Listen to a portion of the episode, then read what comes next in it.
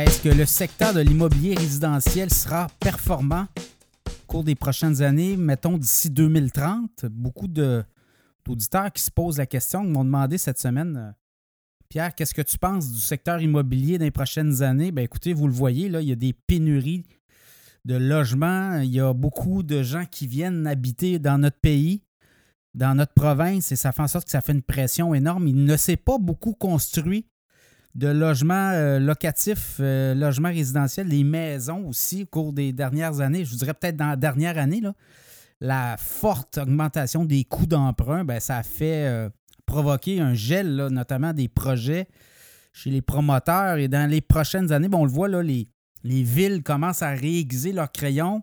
Celles qui se sont traînées les pieds, ben, commencent à dire ben, on va repartir les projets. Et on va taxer aussi, ça c'est très important, taxer les promoteurs. Mais ce qu'on comprend, c'est qu'il va y avoir une demande. Puis vous l'avez vu, là, les chiffres sont assez importants. On parle d'une demande de logement d'à peu près quoi? 100 000 logements par année au Québec. Donc, ça fait 860 000 logements d'ici 2030. Dans la région de Québec, on parle de construire 80 000 logements d'ici 2040.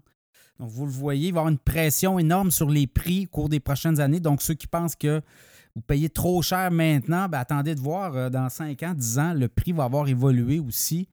Et euh, ça va faire une pression énorme, notamment les logements locatifs. On l'a vu, il arrive beaucoup de nouveaux arrivants les immigrants arrivent et eux ont de l'argent, sont prêts, viennent ici pour travailler. On a trouvé un boulot.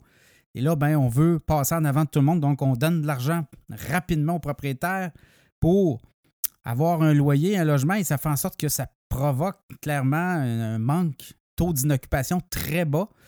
Et dans les prochaines années, on dit bon, ben, qu'est-ce qu'on pourrait surveiller? Qu'est-ce qui va être à, surveiller? Ben, écoutez, euh, il y a plusieurs facteurs qui vont faire en sorte. Mais mettons, on va prendre les prix. Là.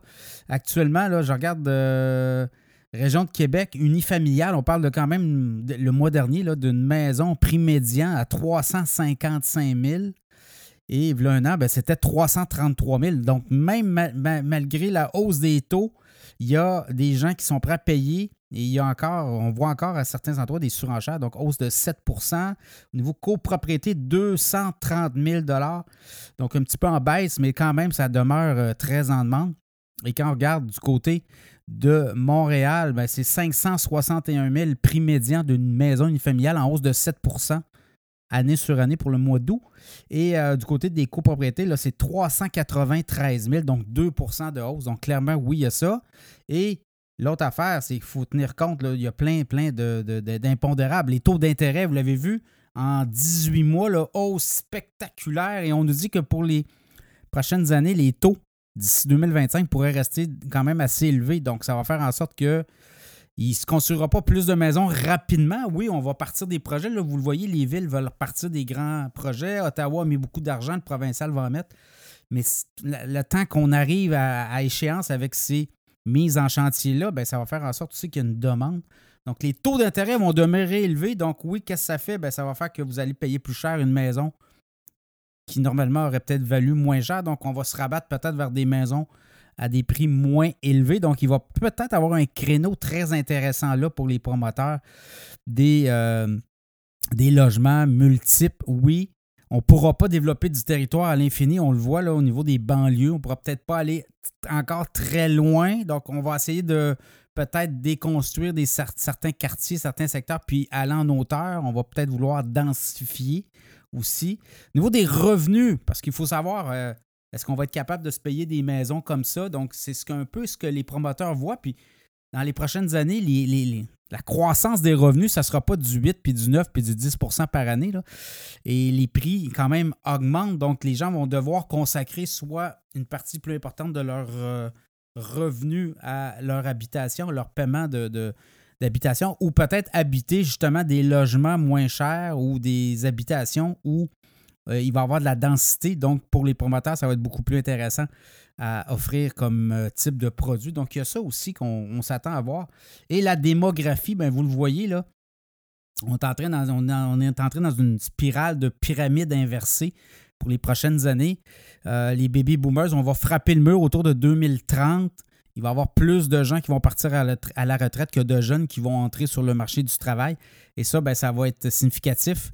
Et l'autre chose, euh, des baby boomers qui sont actuellement dans des maisons, des bungalows, vont vouloir peut-être s'en aller vers des maisons de retraite ou des, euh, des, logements beaucoup plus mieux adaptés à leur situation. Alors, euh, je pense qu'on va peut-être voir dans les prochaines années, justement, là, un, parc mobilier transité. On va voir les baby boomers, notamment, transiter vers peut-être des immeubles à, je dirais, des, foyers de personnes âgées, mais ça, pendant la pandémie, voyez-vous, les gens ont comme délaissé ça, puis on le voit, les gens veulent rester dans leur maison, donc on va voir des gouvernements aussi qui vont mettre des incitatifs pour les soins à domicile. Donc, on va essayer de laisser les gens dans leur, euh, leur maison le plus longtemps possible. Donc, ça, ça va faire une pression. Donc, ceux qui hésitaient peut-être à acheter une maison, je vous le dis, là, les prix ne baisseront pas au cours des prochaines années. Ça va augmenter. Il va y avoir une, offre euh, beaucoup moins importante que la demande. La demande va demeurer très, très, très forte et on ne pourra pas non plus construire 100 000 logements par année là, euh, rapidement. Ça va prendre quelques années avant qu'on on atteigne ce stade-là. Donc, les gens qui se questionnent, est-ce que d'ici 2030, l'immobilier va encore, euh, donner encore de très bons rendements? Ben, si vous êtes capable euh, de mettre la main sur une maison, cette maison-là, la valeur, elle va prendre la valeur de façon importante au cours des prochaines années. Ça va être comme ça pour l'immobilier. On peut s'attendre même à des hausses de loyer de quoi? Le 5 à 6, 7, 8% par année. On peut le voir, il y a une pression assez énorme. Évidemment, tout ça réglementé, régie du logement, mais euh, pour les propriétaires qui construisent du neuf, on a une règle au Québec pour les cinq premières années, on peut augmenter les coûts des loyers selon les dépenses. Et euh, ça pourrait donner aussi des prix des loyers à 1000, 1200, 1300, mais tout dépendant, évidemment, de la grandeur du, logement.